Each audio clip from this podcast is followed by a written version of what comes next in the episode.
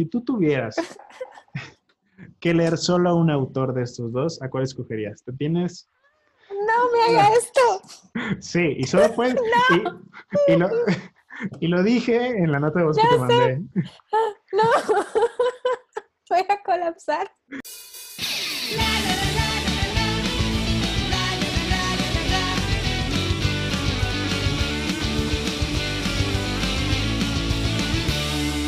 Podcast de 85.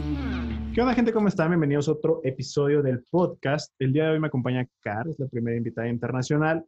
Y como ya vieron en el episodio pasado, pues básicamente esto es para conocer un poquito la parte más humana y terrenal de toda esta comunidad de la que formamos parte. Eh, Car, pues preséntanos. Cuéntanos un poquito de quién eres, qué eres, qué haces, a qué te dedicas. Bueno, yo me llamo Carla. Carla, Carla, qué difícil. Iba a, ser un, iba a ser un chiste eso al principio, pero no me acordé. ya se lo recordé yo. Sí, yo soy de Costa Rica, por eso digo la R así, perdón. Me llamo Carla, soy de Costa Rica y bueno, tengo 30 años. Eh, o sea que yo no creo hasta la fecha. Cuando me dijiste que tenías 30, me saqué de onda. Sí, nací en el 89, soy modelo 89. Oh my God. Soy de los 80 todavía. Ya casi, casi al final, diciembre del 89, pero yo digo que soy de los 80 igual.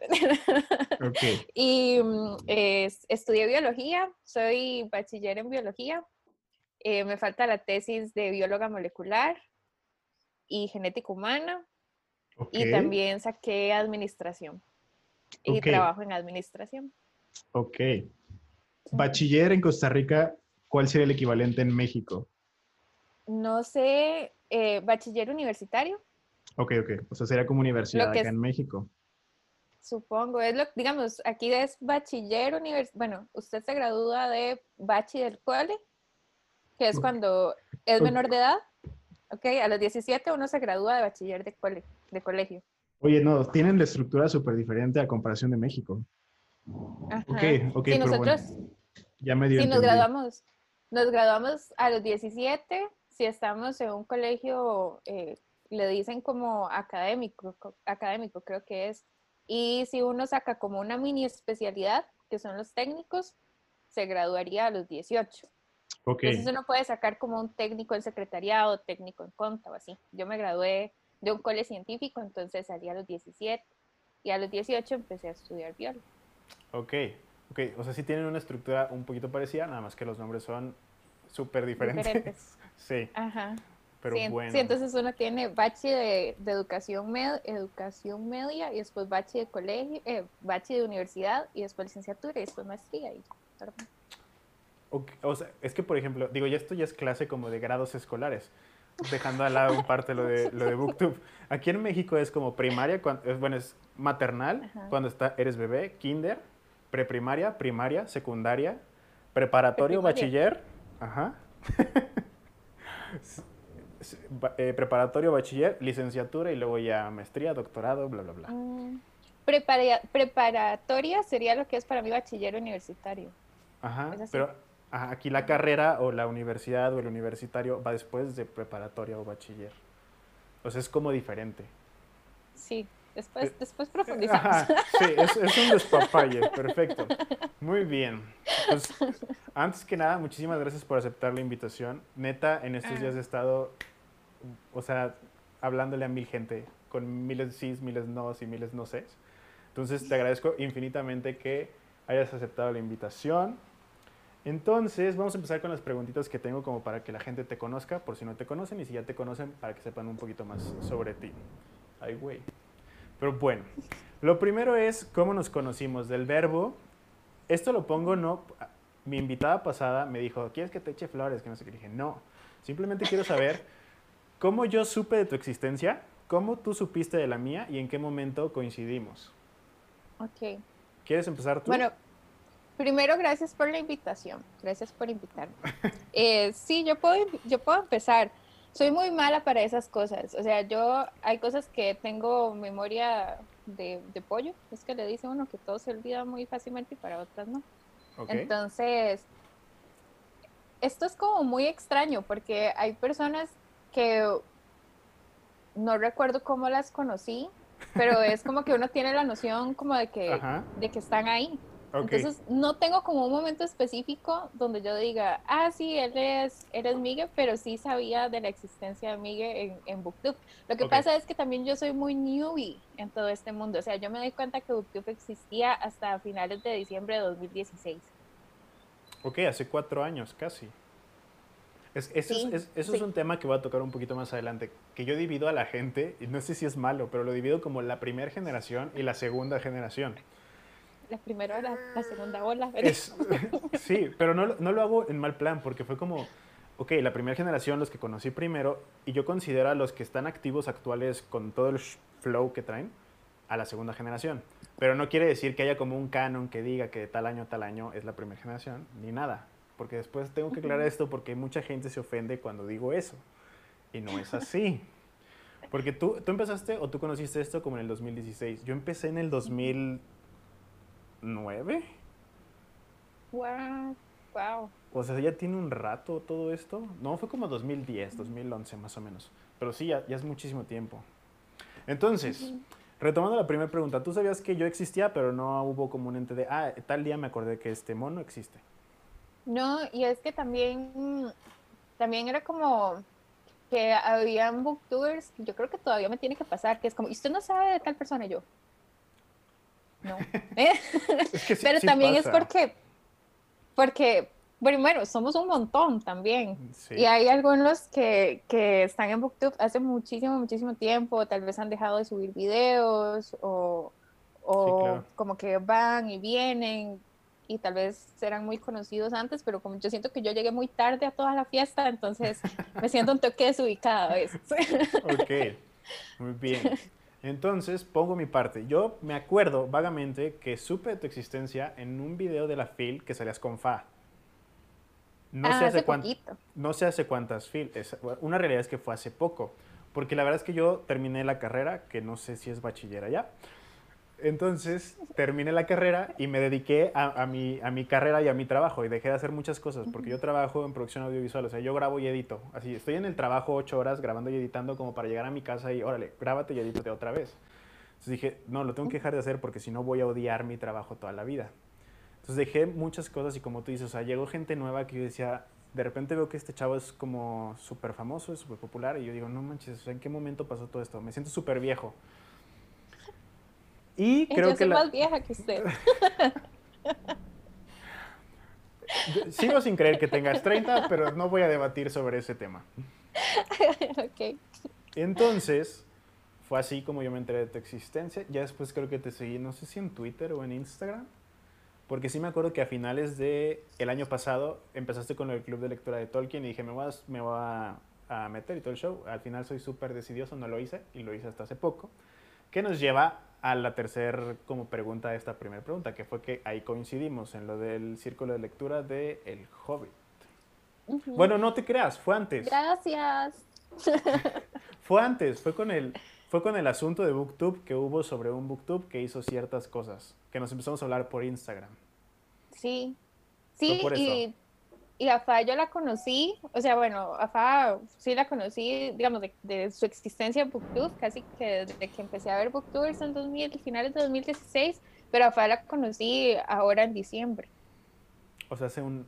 O, o sea, no tiene mucho el video, fue el año pasado entonces. Fue, fue diciembre, No manches, qué loco. fue diciembre. No, sí, diciembre, Pues sí, sí, porque la- la- fue la mi fila es- cumpleaños, esa vaina, sí, sí, diciembre. Ok, muy bien. Entonces, esta es la historia. Quiero aclarar esto porque mucha gente dice, no, todo esto está súper armado, que no sé qué, que la fregada. No, o sea, vean, Car sabía de mi existencia, luego yo supe de la ella y luego coincidimos en el círculo de lectura de Hobbit. Ujú. ¿Qué- Círculo qué? de lectura para ustedes es un club de lectura. Sí, Sí. sí. O, o para ti no, es diferente. Yo nunca había escuchado círculo de lectura hasta hace poco con Valentina. Eh, No, sí, como que en México le llamamos más círculo, no sé si club, pero sí. Mm. O en la lectura conjunta del Hobbit, no sé cómo llamarlo. Pero bueno, de aquí brincamos a la segunda parte de todo esto, que es, me, me comentas que tú te animaste en el 2016 a empezar con BookTube. Ujú. ¿Cómo fue todo este acercamiento a la comunidad? O sea, ¿qué fue lo que te hizo decir? Ok, pero ojo, quiero una respuesta real, porque cuando a mí me hacían las entrevistas en la feria del libro, no, sí, yo me acerqué al mundo para fomentar la lectura, cuando la neta es que yo era un escuincle de 16 años, 17 años, que buscaba ser famoso y, y encontró el nicho de los libros. Y aproveché eso, eso es una realidad. Pero antes me las daba de intelectual, de no, no, no, yo busco que el mundo lea más y la, la, la. Y sí, pero la realidad es que el fondo era otro. Entonces fue como de ya hay muchos bloggers, ya hay muchos whatevers, ya hay muchas yuyas, bueno, pues yo voy a hacer los libros. Y pum. Perdón si en alguna conferencia alguien que me vio dije esto, pero, o sea, sí es real, pero también hay otra realidad. Me encanta la sinceridad. En realidad yo fue puro bombetismo. O sea, fue porque yo estaba leyendo, o sea, yo me acuerdo súper bien. Yo estaba leyendo, Tengo que hacer un paréntesis, ¿qué es bombetismo? ok, cuando no tienen la expresión de que alguien es bombeta. No. No, ok.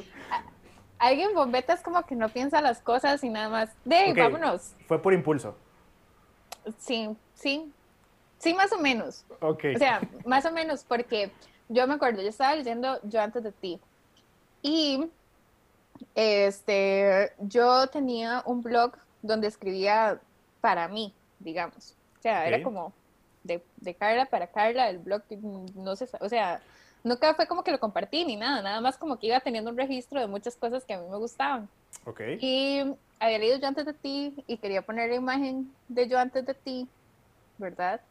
Y mm, me salió un video de mi Anauca, una muchacha que era Sí, sí, peruana. sí, sí, sí lo ubico, claro. Ajá. Y yo me quedé como, "Ah, hablan de libros en YouTube, yo quiero. O sea, era 2016, tú tenías 26 años. creo, sí, Sí, ¿no? Ok. sí, porque cumpliría 27, creo. Sí, más o menos. Sí, Ok, más o menos, ok. sí. Me- o sea, esto se me hace súper inter- interesante y lo recalco no para que vean tu edad, sino es que. BookTube le llega a las personas a diferentes tiempos. O sea, como que a mí me llegó a los 16, 17, pero vean la otra cara de la moneda. O sea, hay gente a la que le llega a los 25, 26 años. Entonces, Y más todavía. sí, claro, claro, claro, claro, claro. Entonces empezaste por bombetismo. Por puro impulso de yo quiero. En realidad tampoco fue, o sea, no fue como que lo pensé y lo analicé mucho. Lo único que recuerdo que sí pensé fue como que todos tenían cámaras súper lindas y edición súper bonita y yo no sabía hacer nada. Entonces yo lo único que pensé fue como, di no, yo voy a enfocarme en sacar un video a la semana fijo. Ok. Y yo soy perfecto. muy picky con esas cosas. Sí. Mi cabeza administradora Sí. no Sí, lo digo, logré, entonces Lo digo por el último mes que yo he convivido contigo, que yo soy parte del- de la lectura conjunta, círculo de lectura, no sé cómo se le llame, del Hobbit. Les juro que Car es la persona más organizada que he conocido en la vida. O sea, si Car dice que mañana sube tres videos, lo sube. Y de repente tiene que hacer otra cosa, la hace. O sea, neta, yo admiro muy, muy cañón eso de ti. Estás cañona en el sentido de... Sí, o sea, literal te tomaste muy en serio eso de estudiar administración. Muy, muy en serio. tiene que ver con la personalidad de uno también, sí, sí, sí, sí, claro. Entonces, aunque yo sí pensé en eso de, bueno, voy a sacar de fijo un video a la semana, creo que también tenía que ver con esa personalidad mía de, que voy a hacerlo así. Entonces Carla hace todo para de, tratar de hacerlo. Según yo, lo mejor que yo podía ofrecer era de fijo tener un video a la semana. Ok, perfecto. Y eso fue todo.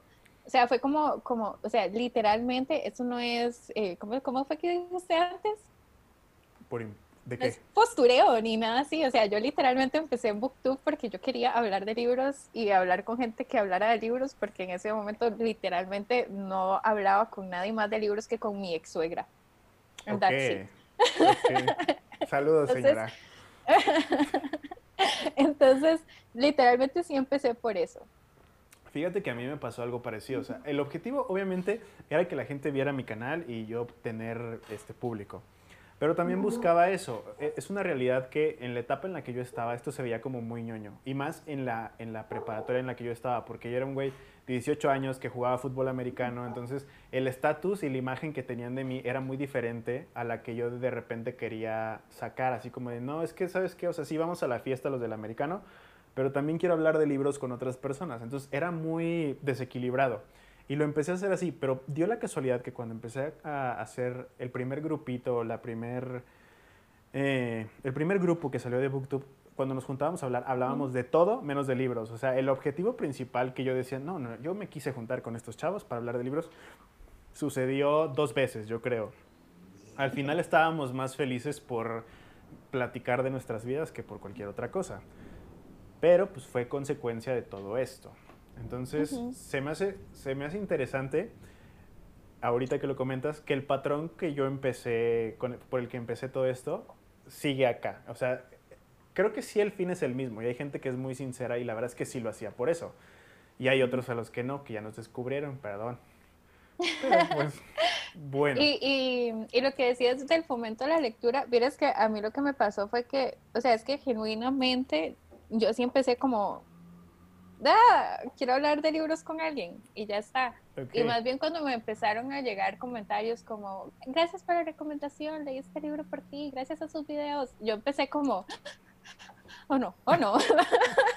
más bien ha sido todo un proceso porque era como, empecé a sentirme muy responsable, pero al mismo tiempo va haciendo como esa evolución de que ahora pienso mucho más lo que voy a decir porque es que en un principio yo no pensaba como, No, yo tampoco. o sea, y yo no, tampoco. y ahora Y- es como, Y de hecho yo creo que mucha gente me odiaba porque ahorita a mis 27 años mi vocabulario ya es un poquito más filtrado. Pero cuando tenía 16 yo hablaba, en México decimos con chingados y pendejos a diestra y siniestra. Y yo, yo era esa persona. O sea, yo de mi video había 10.000 malas palabras. Y me- no, o sea, no me importaba, ¿no? Era así como, así soy, yo lo, ya.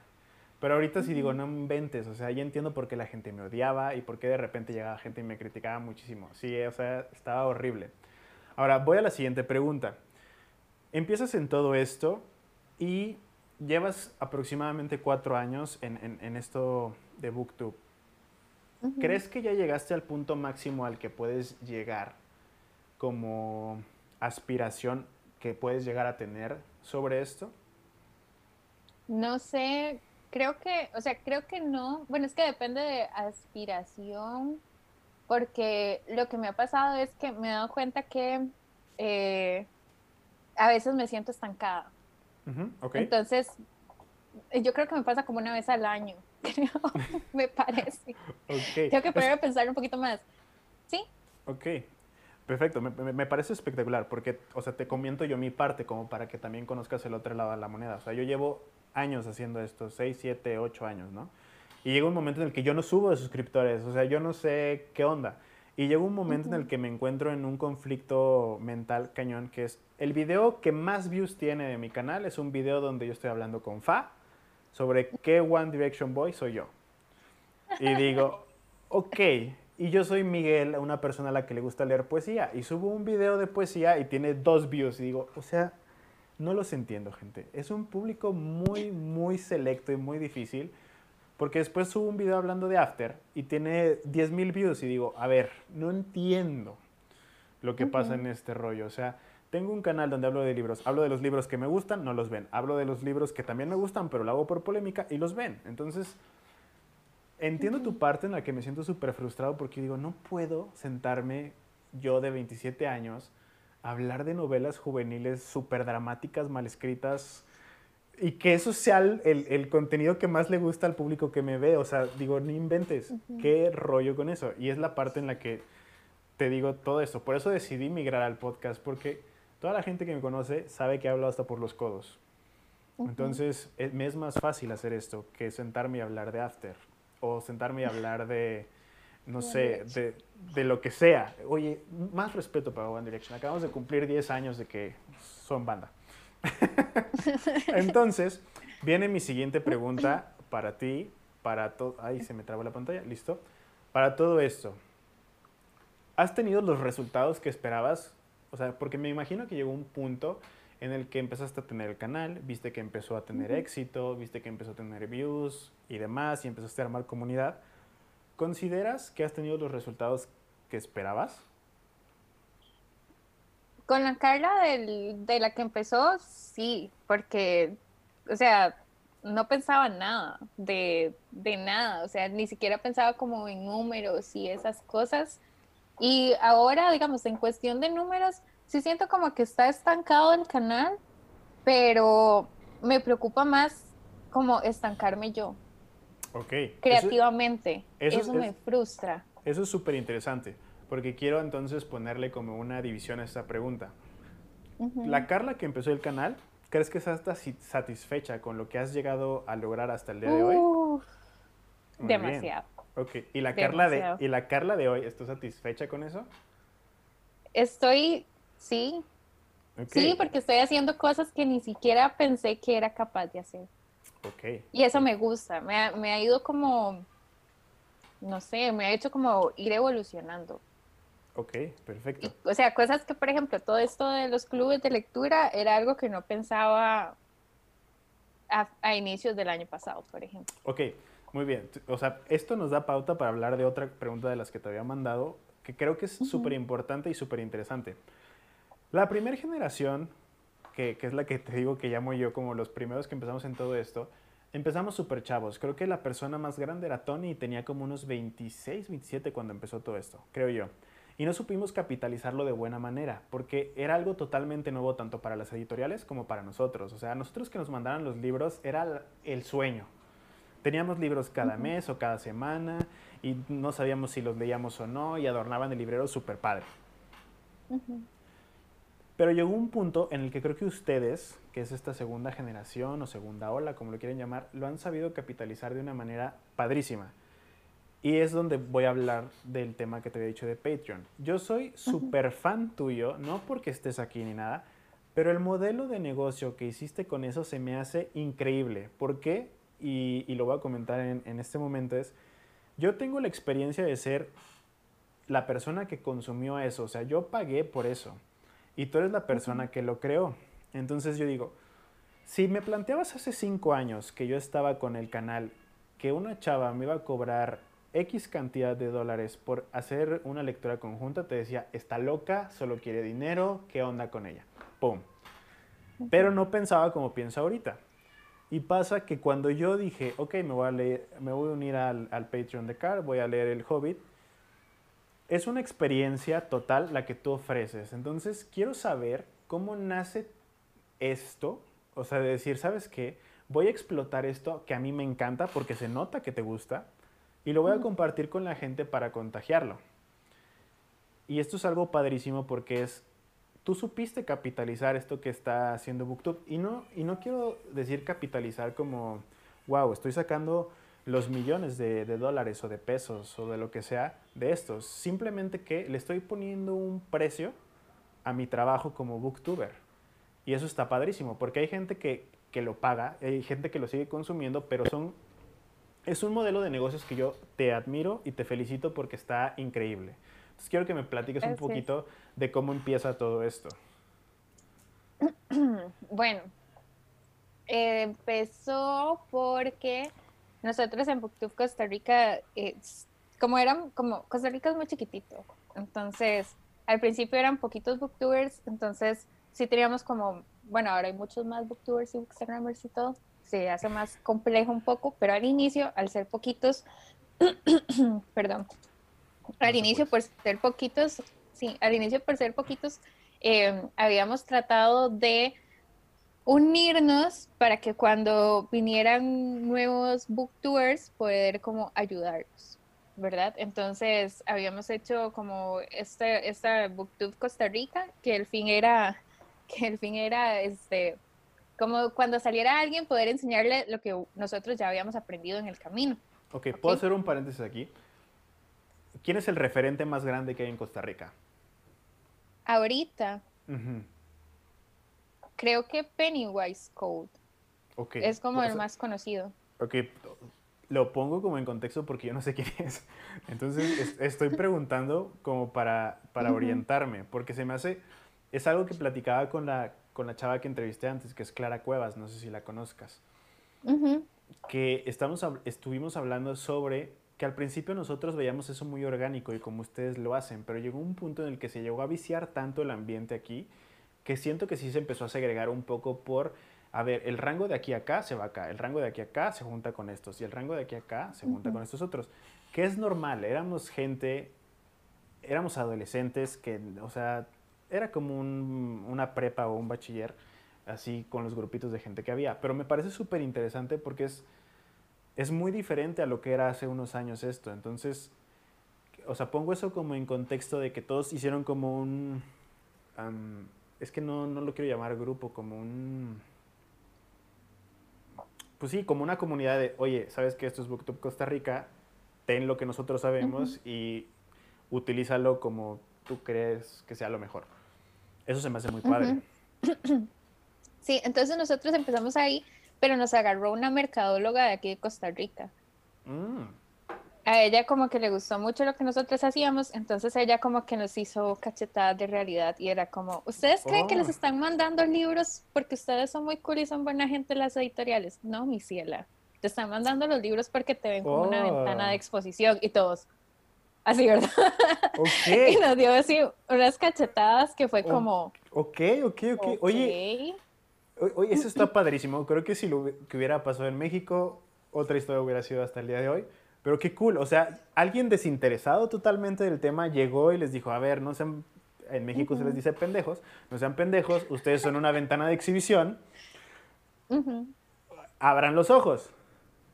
Sí, entonces eh, ahí, ahí yo siento que aquí en Costa Rica sí como que se dividió un toque porque, porque hubimos unos que dijimos, oh my gosh, yo nunca lo había visto así, pero Ok. tienes razón. Y otros dijeron, no, eso está mal. Entonces, como que se apartaron un toque. Nosotros tratamos de hacer un grupo y de que fuera, digamos, de que, por ejemplo, si una editorial llegaba y ofrecía libros, que, que fuera como algo para todos Ok, como que, ok, te van a, nos van a dar libros, bueno, pero somos estos y, ok. y, o, sea, o sea, fue vamos como... todos. La palabra era colectivo, la que estaba buscando. Fue como un colectivo que dijo, ok, nos vas a mandar libros, nada más ten en cuenta que somos un colectivo de 20 personas. No importa que una tenga 100 suscriptores, no, tenga, no importa que una tenga 100 mil, nos tienes que mandar a los 20. Algo así. Eso fue lo que intentamos hacer, pero no funcionó. Al final no lo logramos. pero Ok. lo intentamos, lo Ok, intentamos. ok, ok. Oye, neta, neta, neta, o sea, estoy impactado de que una mercadóloga haya llegado a ustedes. O sea, no entiendo cómo eso no pasó en México, siendo México un país más grande. O tal vez sí llegó y yo no me enteré. Pero bueno, Sí, sí, ella fue muy buena con nosotros. Igual, digamos, en este momento ella siguió con muchas cosas y con muchos proyectos, pero siempre ha estado ahí como que si uno tiene como dudas o preguntas, ella estoy segura que estaría como a la disposición de como Ok. ayudarnos. Entonces, ahora, muy esta cool. persona lo hizo por voluntad propia, nada más les dijo, pum, no llegó un momento en el que tal vez quiso hacer como su manager o algo así. Nada, o sea, fue No, desinteresada. Ok, mira, Nada, nada. ok, qué padre. Nos, Ah. nos enseñó a redactar propuestas y cosas así, pero, o sea, completamente desinteresada. Ok, qué cool. ¿Y eso que te Sí. enseñó ella, lo has aplicado al modelo que tienes como ahorita? Mm, En realidad, eso que pasó fue como que me abrió los ojos a decir, bueno, entonces, por ejemplo, con, qué sé yo, con editoriales o autores, depende, ¿verdad? Como que yo entiendo que hay personas a las que les cuesta más como autores independientes, pero por ejemplo, como con editoriales o así, es como, ahora yo entiendo que esto debería ser un ganar-ganar. Claro, claro. Que, creo que fue algo En- que nosotros no supimos capitalizar como primera generación, porque a nosotros nos decían, te vamos a llevar a la Feria del Libro del Monterrey. Y tú, claro que sí. O sea, tú págame el hotel, tú lo que sea, las comidas, y yo encantado de la vida. Si te pones en contexto un chavito de 17, 18 años que le paguen los vuelos a donde quiera ir con sus amigos, pues él encantado de la vida. O sea, fue un modelo que no estoy diciendo que las editoriales aprovecharon de, de nosotros, ni nosotros de las editoriales. Simplemente fue un modelo que fue creciendo y que nadie sabía cómo iba a reaccionar ni cómo se iba a tomar. Y creo que al final de cuentas sí fue un ganar-ganar Aunque ya que lo veo ahorita, pues sabes que era negocio para ellos y también se tenía que transformar en un negocio para nosotros. Entonces, fíjate que esta parte que tú comentas se me hace súper interesante y no entiendo cómo llegó a pasar que una persona ajena a ustedes llegó a recomendarles todo esto, pero se me hace lo más cool del mundo. Pero Cosas que pasan. Sí, literal. Retomando todo esto, ¿esto te inspiró entonces para hacer lo de Patreon que estás haciendo actualmente? Me inspiró a ver lo que hacía como el hobby trabajo, como, como de, o sea, yo no tenía ni luces, ni cámara, ni micro, ni nada de esas cosas. Y pues yo tengo trabajo y todo, pero tampoco era como que me diera para estarme comprando equipo y cosas así. Entonces era como, ella nos decía, bueno, ¿cuánto está? Y es que eso fue también, era como, ¿cuánto está invirtiendo en? ¿Cuánta retribución tiene? Y por lo menos aquí en Costa Rica la monetización en YouTube es... en México también, no te apures. Terrible. no, aunque, aunque a mí me llega más dinero de México que de Costa Rica. ¿En serio? yo estoy, pues, sí, digamos, si tengo views de México, me sube así un poquito. Oh, okay. me di cuenta. Entonces, sí, sí, aquí es muy bajito. Entonces, ahí fue cuando yo como empecé a cambiar un poco el chip de si yo, yo quiero invertir en el canal porque yo quiero hacer las cosas mejor, pero entonces no puedo estar sacando de mi salario. Ok, porque, porque si voy a quedar pobre. Llega un punto en el que entonces de tu sueldo, de tu trabajo real, aunque, bueno, le digo real porque esto también es un trabajo real, pero de tu trabajo establecido en Costa Rica, empezabas a aportar para esto que es tu hobby, por así decirlo. Pues sí, porque digamos, por ejemplo, que ir a la feria, a la feria del libro, por ejemplo, tenía que sacar pases, tenía que sacar tiempo, tenía que sacar comida y todo iba de, mi bolsa, digamos. si quería, qué sé yo, como ella nos decía, su compu, su internet, eso, todo esto, al final también usted lo está invirtiendo y te está retribuyendo y yo, ah, nada, ¿verdad? Económicamente nada, en ese sentido, ¿verdad? Entonces era como, ok, entonces esto puede volverse mi trabajo, entonces ¿cómo puedo hacer yo para que se convierta en mi trabajo también? ¿Cómo lo capitalizas tú para que el hobby tenga ya una retribución?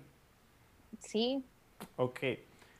Esto se me hace súper interesante porque chequen, o sea, no, es, no estoy diciendo que con el tiempo venga la madurez y el abrir los ojos, pero tú de 30, yo de 27, vemos esto ahorita. Hace 5 años, si un chavito de 18, 17, no creo que lo hubiera visto, o sea, otra cosa hubiera sido. Entonces, creo que es súper importante en esta parte que la gente sepa que, oye, esto también es un trabajo, o sea, creo que hay un, un trasfondo súper como con un paradigma enorme de la gente que hace videos lo hace por ser famoso. Y como es famoso, le van a pagar. Y no es así. O sea, ¿sabes qué? El que yo le invierta tiempo grabando, leyendo y editando, tiene el mismo valor que un chavo que se pone a jugar Fortnite en la computadora o que sale a hacerle bromas a la gente. O sea, es tiempo de él y es capital invertido de él.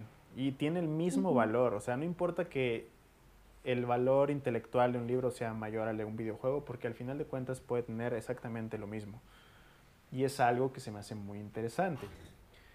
Entonces, retomando eso, Patreon lo sacas porque dices, ¿sabes qué? Tengo que sacar algo de este hobby que tengo.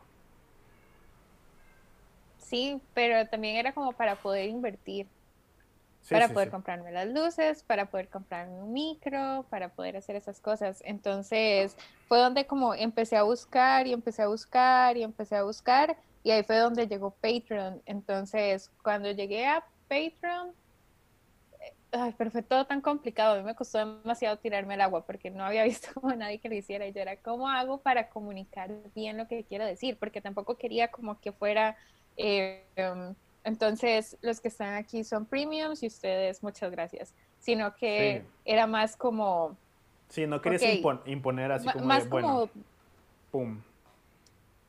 Más como, yo lo veo como una donación, entonces, ok, vos me, me ayudas con el canal, prácticamente se vuelve parte del proceso creativo y todo. Entonces, vos me ayudas con el canal, con lo que puedas, por eso hay varios Rangos digamos. Ajá.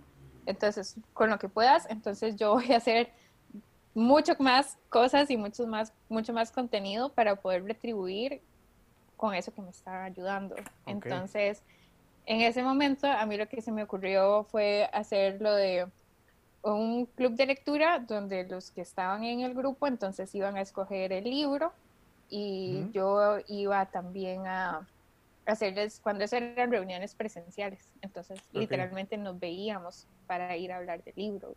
O a veces a mí aquí me regalaban entradas para ir al cine, entonces yo les daba las entradas que me daban para ir al cine. Como todo lo que yo pudiera retribuirles para ayudarme, eso fue como lo que yo empecé a hacer. Ok, perfecto.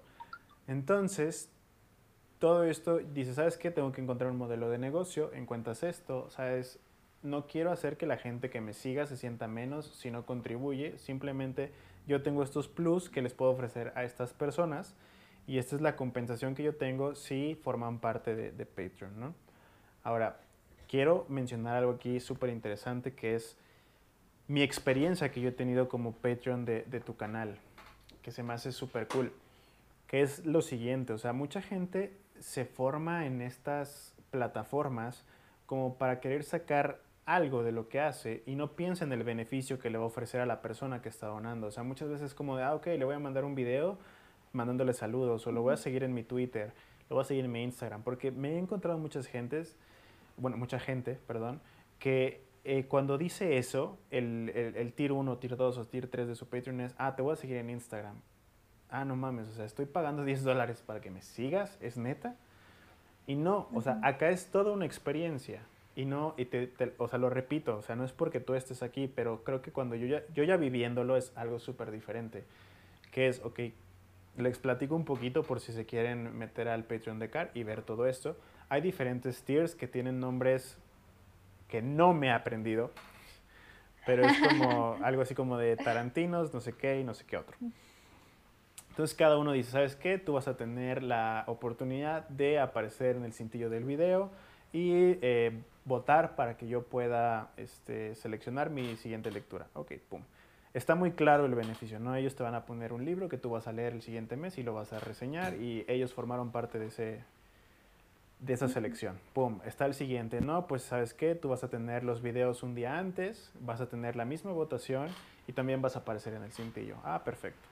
Y luego está la tira en la que yo participé, que es, ok, formas parte de la comunidad que vas a, leer este libro en conjunto, vas a tener una guía de los personajes, vas a tener un grupo donde yo te voy a estar diciendo, mandando guías, diciendo, respondiendo cualquier duda, vamos a tener reunión semanal, bla, bla, bla, y aparte tienes todos los beneficios de antes. Y eso se me hace una cosa súper cool porque es, tú estás tomando algo que a ti te encanta, que es las lecturas de, Tolkien o, del autor que vayas a poner, pero me refiero a esto porque creo que has profundizado mucho en Tolkien, que es como en México le decimos tu mero mole, que es pum, y entonces nos compartes eso. Y quiero, y quiero ejemplificarlo literal en números aquí en, en México. Es, yo estoy pagando 10 dólares americanos por ser parte de tu club y tú me estás ofreciendo estos beneficios. Y les platico a todos por si quieren formar parte, que es Car llega, hace un grupo de WhatsApp, te manda la super invitación de que, ok, bienvenido al viaje, ya vamos a empezar, estas son las divisiones de los capítulos, bla, bla. Ok, desde ese momento dices, oye, ¿sabes qué? Pues lo que pagué como que me hace sentir importante, me gusta, muy bien. Empieza la primera semana de lectura, Car te manda una guía de, mira, estos son los personajes, estas son las frases que me gustaron, este es un mapita que hay por aquí, por acá haces las reuniones semanales, estás al pendiente del grupo de WhatsApp contestando todas las dudas, todas las dudas, les prometo, o sea, puede haber dudas de, oye, Car, en mi página 18 dice este, lápiz y en realidad es boli. Ah, sí, fíjate que en el mío dice así, pero es por un error de traducción. Todas las dudas. Entonces, es una es un acompañamiento que de verdad, es que lo platico porque yo que estuve antes dije, no inventes, o sea, yo hacía esto gratis. O sea, yo hacía esto sin, sin pensar nada, cuando en realidad es algo que llena muchísimo. Y creo que tú te das cuenta porque cada vez que nos mandas una guía semanal, cada vez que hay una reunión semanal, todos en el grupo SCAR, estuvo padrísimo, me la pasé increíble. Y entonces no empiezas a ver... Lindos. no empiezas a ver cómo de verdad es que no, no, creo que sea un gasto, es una inversión, de verdad, porque es como, ok, me están ayudando a que lea más, porque también desde que yo terminé la carrera soy un huevón para leer, pero esto es como de, ok, sabes que tienes, tienes que cumplir porque habemos otros 20 monos que estamos leyendo contigo y queremos platicar con todos. Entonces, este modelo de negocio que tú traes se me hace increíble porque no es solo un ganar para ti con los beneficios que tú le quieras poner. O sea, si tú quieres pagar la renta con lo que te cae de Patreon, es tu bronca. Pero la verdad, los beneficios que tú nos das es súper justificable con el precio. Entonces, esta parte de capitalizar esto que es un hobby se me hace increíble. Se me hace que eres un ejemplo de este modelo para que la demás gente lo adopte. Pero también quiero decirles a todos que tienen que vivir esto, porque no es nada más cobrar por cobrar. O sea, sí tiene su coco, porque de repente en las reuniones sí ponemos en jaque a Car, así como de repente, y fíjate que este monito iba pasando por esta parte del mapa. Y Car así como de, no jodas, no me acuerdo, a ver, déjame investigo, como todo ser humano.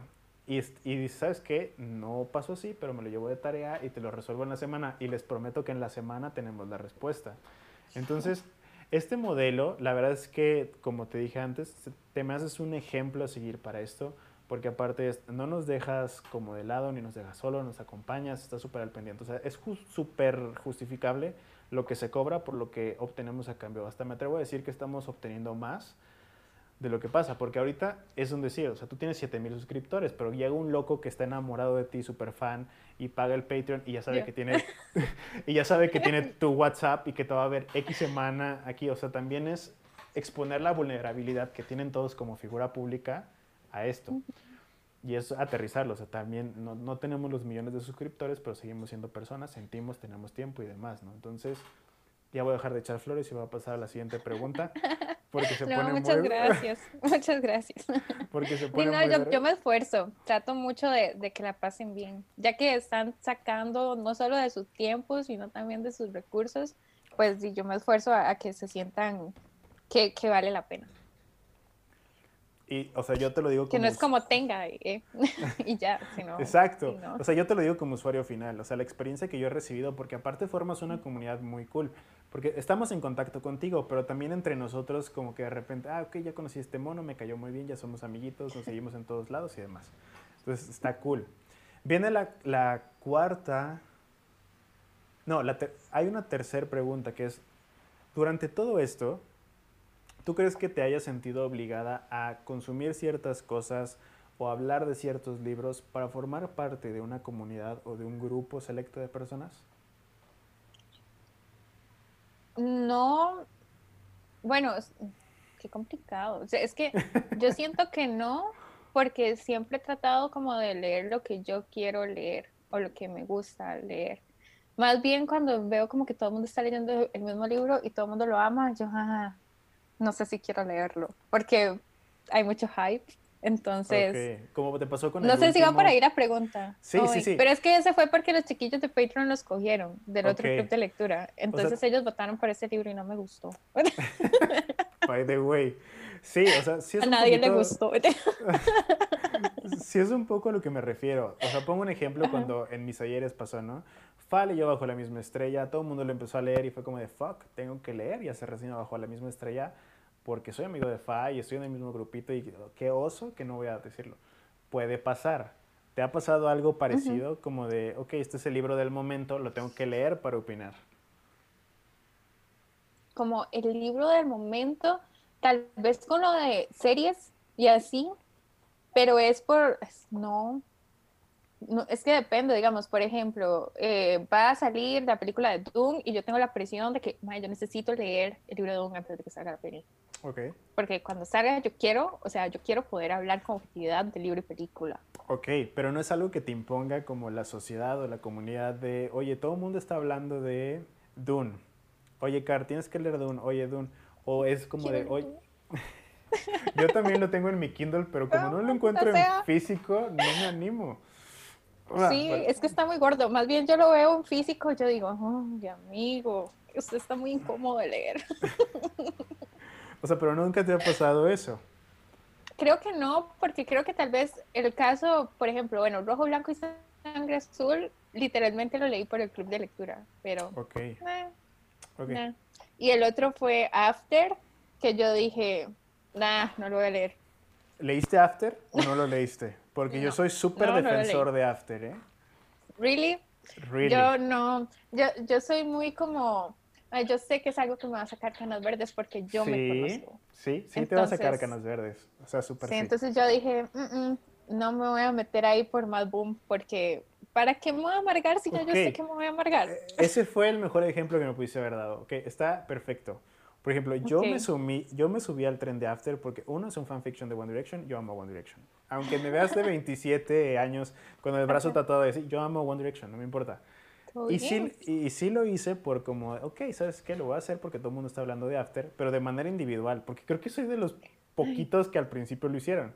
A mí me iban a mandar el libro y yo dije, yo tengo thank todos you next. y firmados por Ana Todd. O sea, Yo, yo, yo dije, cuando me dijeron que me lo iban a mandar, yo, es que no lo voy a leer, ¿para qué me lo van a mandar? o sea, fíjate a lo que llegó mi influencia como booktuber en esos entonces. Yo amaba a Ana Todd. Entonces, yo estaba viendo en Guadalajara y no podía ir a la presentación en Monterrey. Y mi hermana la ama. Dije, ¿sabes qué? No te apures, no te preocupes. Yo conozco a la gente que la va a traer. Yo hablo con ellos y vas tú en mi lugar. Hazme el favor, o sea, chamaco pendejo. O sea, ¿qué tenía en la cabeza? Pero ahí mandé a mi hermana para que cumpliera su sueño. Algo bueno que hice por mi familia, por Booktube. Pero, ok, tu respuesta me gusta. O sea, no, no te ves forzada a decir, voy a leer esto comprar esto para pertenecer a cierto grupo. Está súper bien. No tiene... No. Uh, el que tengo un poquillo ahí es con el nuevo de Crepúsculo, pero la verdad Yo amo me da pereza comprármelo. ¿Por si qué? me lo mandan, lo.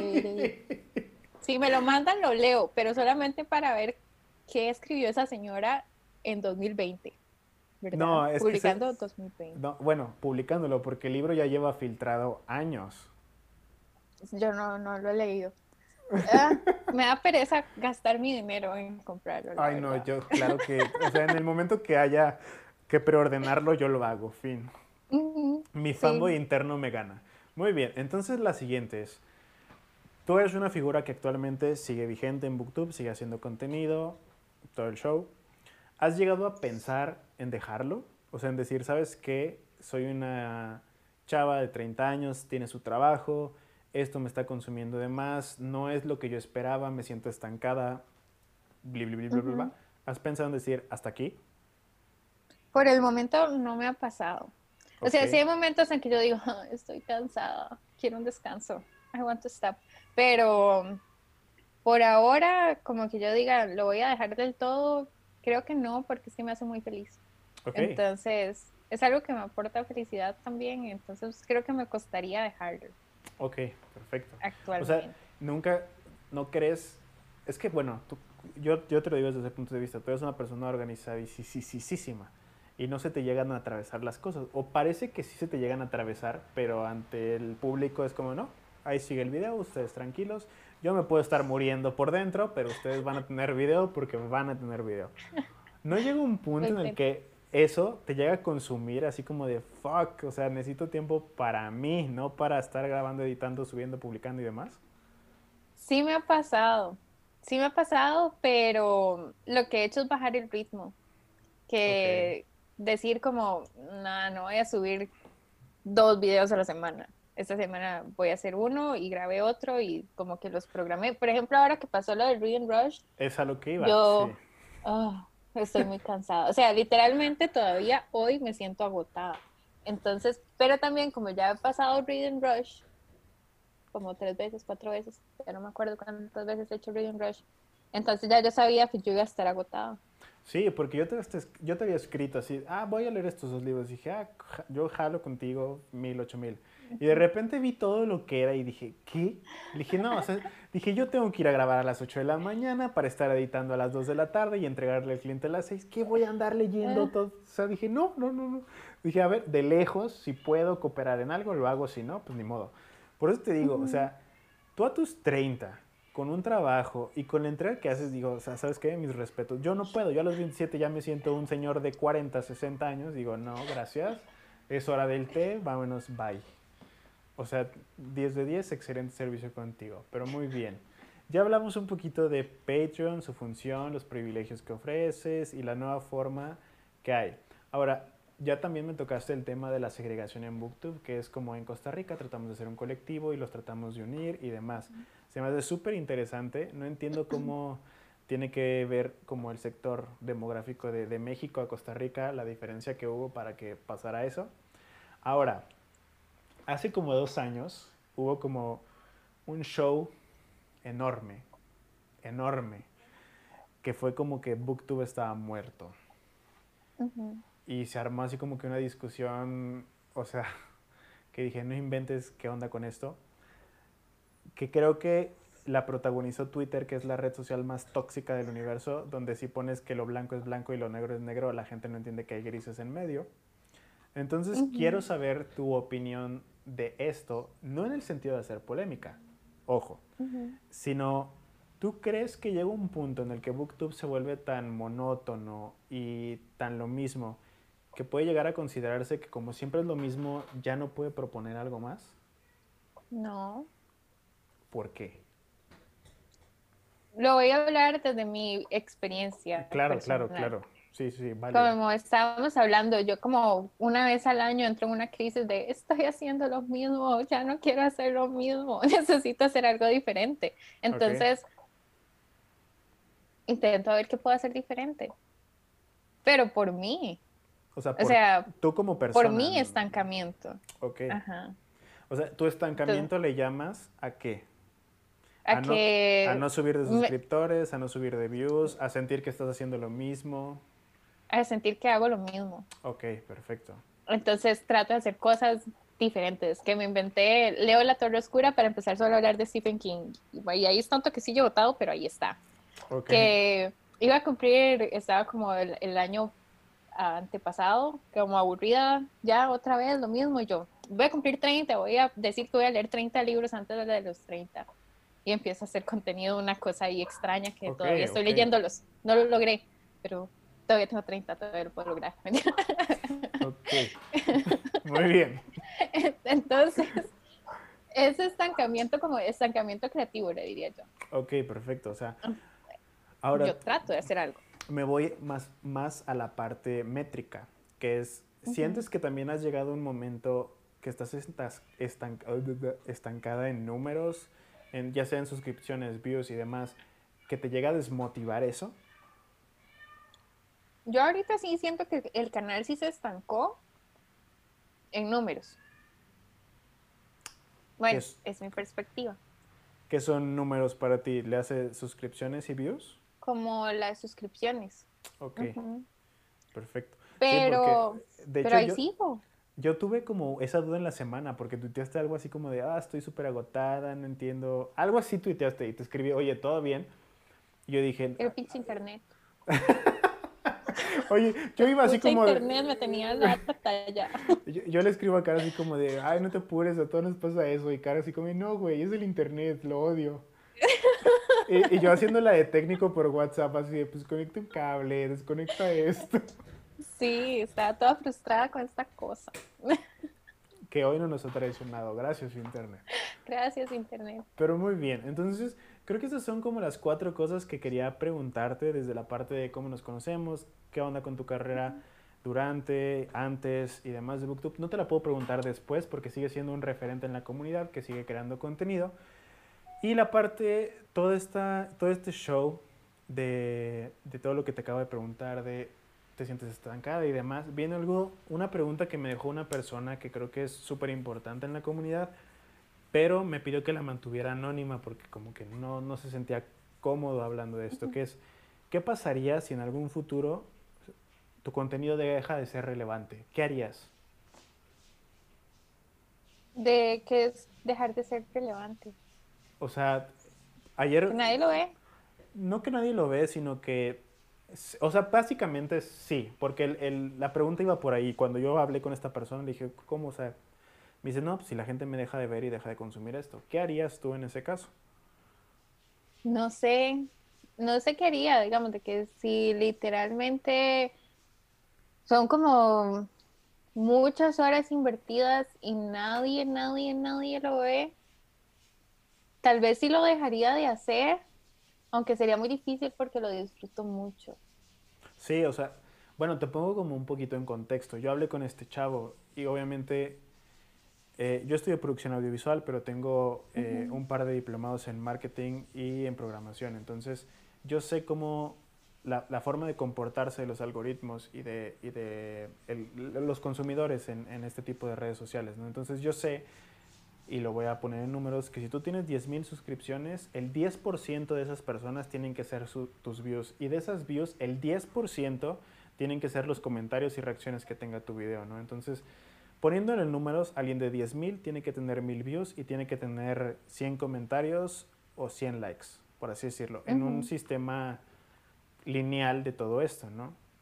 Ujú. Entonces, siguiendo como esas métricas, la gente piensa que si no cumples eso, se ve como un fracaso, por así decirlo, ante los ojos de la gente, porque ante los ojos de una persona, y Ujú. sabes que si a mí me llenan, no es fracaso, fin. Ujú. Pero sí llega un momento en el que creo que como personas también sentimos, ¿no? Entonces, llegar así como de... Te, te lo voy a poner de ejemplo con el- mi último video, ¿no? Yo tengo 9000 suscripciones, lo vieron 380 personas, reaccionaron 40 y tantas, comentaron 3. O sea, yo puedo llegar a un, un punto en el que me voy a bloquear y digo, ¿para qué lo sigo haciendo? Si métricamente no funciona. O sea, si como marketing no le funciona a las editoriales tampoco. Entonces, Ujú. Me- yo me hago esta misma pregunta, o sea, mi contenido está dejando de ser relevante numéricamente hablando.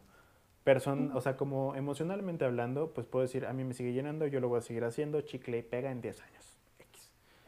Eso es a lo que se refiere esta pregunta.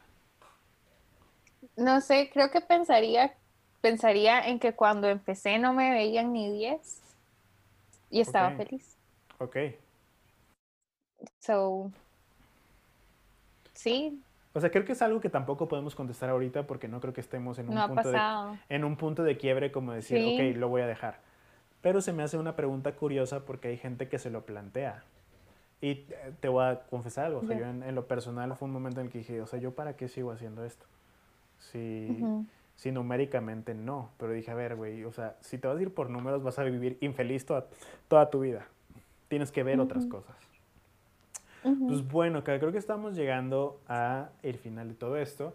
Y te comenté que te iba a hacer 10 preguntas súper random, que me tienes que contestar solamente con una opción u otra. Ok, Pero no voy a hacer 10, voy a hacer como 4 o 5, porque creo que a lo largo del podcast se fueron contestando ciertas preguntas, ¿no? Entonces, yo conociéndote a ti, de estas como 4 o 5 preguntas que voy a escoger, es la siguiente, y es simplemente para que la gente te conozca. Si tú tuvieras que leer solo a un autor de estos dos, ¿a cuál escogerías? ¿Te tienes no me haga esto. Sí, y solo fue. y, y lo, y lo dije en la nota de voz que te mandé. Voy a colapsar. Error 401, pum, se apagó esto. Ok, Y ni siquiera tengo que hacer la pregunta, o sea, ya sabes ya sé. es. ya sé. Muy bien. Ok. No. Tienes que escoger entre si lees a Stephen King o a Tolkien por el resto de tu vida. Ojo, le voy a meter más salseo a esto. que es, al que escojas vas a borrar totalmente de tu conocimiento lo que sabes de la otra persona. Nunca existió. Ay, no sé, eso es muy difícil. Yo lo sé y te advertí desde un principio que solo podías responder o la opción A o la opción B. No sé. Te lo juro que cuando pensé esto dije, va, va a colapsar. O sea, no Estoy por- colapsando, estoy Sí. colapsando porque amo más a Tolkien. Estoy segura que amo más a Tolkien. No lo sé, no sé si amo más a Tolkien. Es que, ¿sabe qué pasa? Que Stephen King todavía me crea conflicto porque está vivo. Entonces, yo no sé si puede hacer algo que vaya a romper mi corazón. Ya Tolkien no lo rompió, pero. Stephen King lo podría, lo podría romper. Entonces, por eso me da miedo. Pero Stephen King tiene más libros que Tolkien. Pero Y es ¿cuál- humano para escribir. ¿Y cuáles disfrutas más? Es que los dos me O gustan sea, ¿Sabes qué? Ya estamos profundizando mucho. Escoge o Tolkien o King. No puedo. No puedo hacerlo. Es muy difícil. Yo te lo advertí, tenías que escoger A o B. Mm. No, o sea, mi cabeza dice negación, negación, negación, negación, negación, negación. ¿no? O sea, Ay. O sea, neta, estoy disfrutando tanto ver cómo te estás rompiendo, así como de, fuck, no sé qué hacer con mi vida. No sé qué hacer, no sé qué hacer. Pero, o sea, el otro no existió nunca. Es que por eso, por eso quise cambiar un poquito la pregunta, porque ya se la pregunté a una persona antes y neta le causó un conflicto enorme. Fue como de, fuck. O sea, ¿cómo? Al final sí me supo responder, pero era una situación diferente. Pero es el equivalente a tu Tolkien y King. O sea, dije, ¿sabes qué? Les voy a poner la misma pregunta a las personas que tengan como un Uy, fanatismo no tan cañón. No puedo. Mira, pero lo- creo, o sea, ah, pero te creo que me iría por Stephen King porque tiene más libros. O sea, voy a grabar esto para los Patreon y decirle, estamos leyendo en vano, amigos. O sea, lo que estamos leyendo dijo que mejor se borre de la existencia. O sea, tu No, tatuaje, es que se borra, es que porque tiene que decir que se borra. tu tatuaje desaparecería. Desaparecerías Imagínense. el mío. O sea, boom, explotó el mundo. No puedo. Muy bien. Ah, Pas- pasemos a la siguiente cosa, que es súper random. O sea, yo me encargué de estoquearte y decir, a ver, a, a, Carly gusta esto, voy a hacerle preguntas sobre eso. Puedes tener una cosa en tu país y la otra no la puedes volver a probar jamás, ¿ok? Puedes tener crema en tu país o puedes tener cerveza modelo en tu país. Forever and always. Ya, pero la ya hay dos. Sí, pero la otra no va a volver a estar ahí. La crema, ¿En serio? really. ¿Neta? La Yo- crema, yo necesito más crema aquí en Costa Rica, no hay. Y eso sí quedé completamente enamorada. O sea, ¿En pero serio? Yo no puedo dema- comer es crema. demasiado rico, es demasiado rico, no- esa crema es demasiado buena. Yo no lo tolero. Me dan, o sea, ¿En yo serio? no, yo no tolero los lácteos, entonces fue como de no. Cerveza for the win forever and always. La crema, es que me gustó mucho. Tal vez es porque todavía no la puedo tener, entonces la anhelo más que la cerveza que ya la tengo. Pero no es modelo especial, Como no es modelo especial. la cerveza. Yo siempre veo que tomas modelo. O sea, era o Es que escoger, me gusta. es, es que tenías que escoger entre la crema o modelo. Igual miré por la crema. ¿En serio? crema. Ok. Quiero crema, ahora, es en serio. El conflicto que más me ha causado desde que te conozco, y, y lo, lo digo porque lo he visto, y es, como te dije, son preguntas muy orientadas a ti. Solo puedes desayunar lo que sigue por el resto de tu No. vida.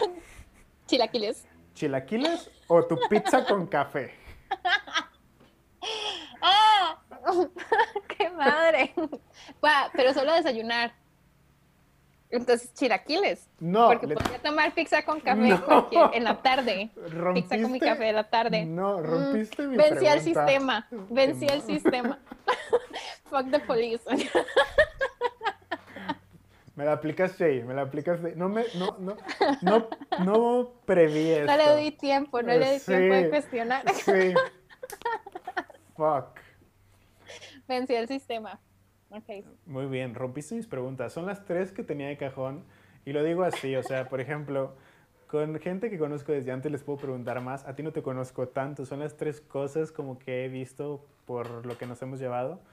Pero bueno, muchísimas gracias por aceptar la invitación, Cara. De verdad me pareció no. una cosa súper enriquecedora, súper diferente porque hay cosas que neta yo no sabía. Y te agradezco muchísimo que hayas formado parte de esto. Voy a echarle flores porque es la primera invitada internacional, entonces... Pero estoy en crisis. Les voy a pasar el chisme en el grupo del Hobbit. De esto. Eso fue muy cruel, eso fue muy cruel. Eso fue No. muy cruel. Yo lo disfruté mucho. De verdad, yo lo disfruté muchísimo. Pero bueno, este, pues en la cajita de la descripción del podcast o del canal van a encontrar las redes de Car. Si quieren seguirla, adelante. Hace contenido padrísimo, de verdad, yo se los recomiendo al 100. Y pues sería todo Car. No, muchas gracias por, por la invitación. Gracias No, por no, no. aquí. Ya sabes. Y de, de verdad creo que la labor que haces es impresionante. Ya te lo dije millones de veces en el podcast, pero es que yo estoy encantado con lo que neta consumí en este último mes. Se me hizo padrísimo. Gracias. Bueno, por ahí le pasaré el chisme a Tolkien de que lo borraste de tu existencia.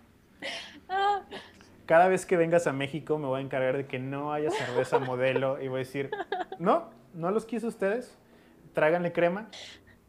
Y mezcal entonces. Ok, Team Mezcal, muy bien. Y en la última voy a extinguir la pizza y el café. No, no, no. Es que no me hice chance de reformular esa pregunta. Pero es- eh, creo que hubiera sido otra vez, te quebrabas así como de fuck. O sea, este güey que te trae las tres preguntas más difíciles de mi vida. Eso fue demasiado difícil. Eso fue demasiado difícil. O sea, que lo borre. No, es que es muy complicado. Tal vez Yo pe- no, yo no, pensé que no puedo. Como la última que dije fue la de la pizza y el café. Y dije, ok, sigue pensando en pizza y café, pero no. Es Sting y- Stephen King y Tolkien. Sigue como bloqueado en eso. No va a pasar, no te preocupes. Yo no. Muy bien, pues bueno, Car, fue todo. No sé si quieres agregar algo más. Que todavía sigo pensando que son muchas páginas las de Stephen King, entonces podría leer más. Ok, creó un monstruo, gente, perdón. Voy a pasar hoy toda la noche. Mi insomnio va a ser culpa suya. Voy a estar pensando Stephen King Stephen Te, King. te voy a, te voy a mandar un mensaje como a la una de la mañana, así de, ¿ya te decidiste?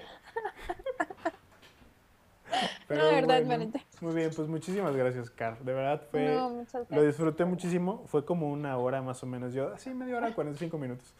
Ajá. Pero bueno, este, espero que te la hayas pasado bien y muchas, muchas gracias. Y bueno, gente, eso fue todo por el segundo episodio del podcast. Muchísimas gracias por escucharlo. Saben que pueden encontrar a Car en todas sus redes sociales como arroba gowithcar. Y si les da flojera buscarla, pues va a estar en la cajita de la descripción del podcast y del video. Ah, antes de finalizar, muchísimas gracias al señor Benz por aventarse este intro y outro tan rifadísimo para el podcast. Le mando un abrazo y un besito.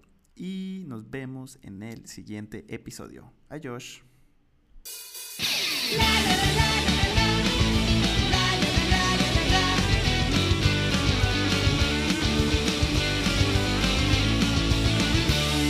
El podcast de 8 a 5.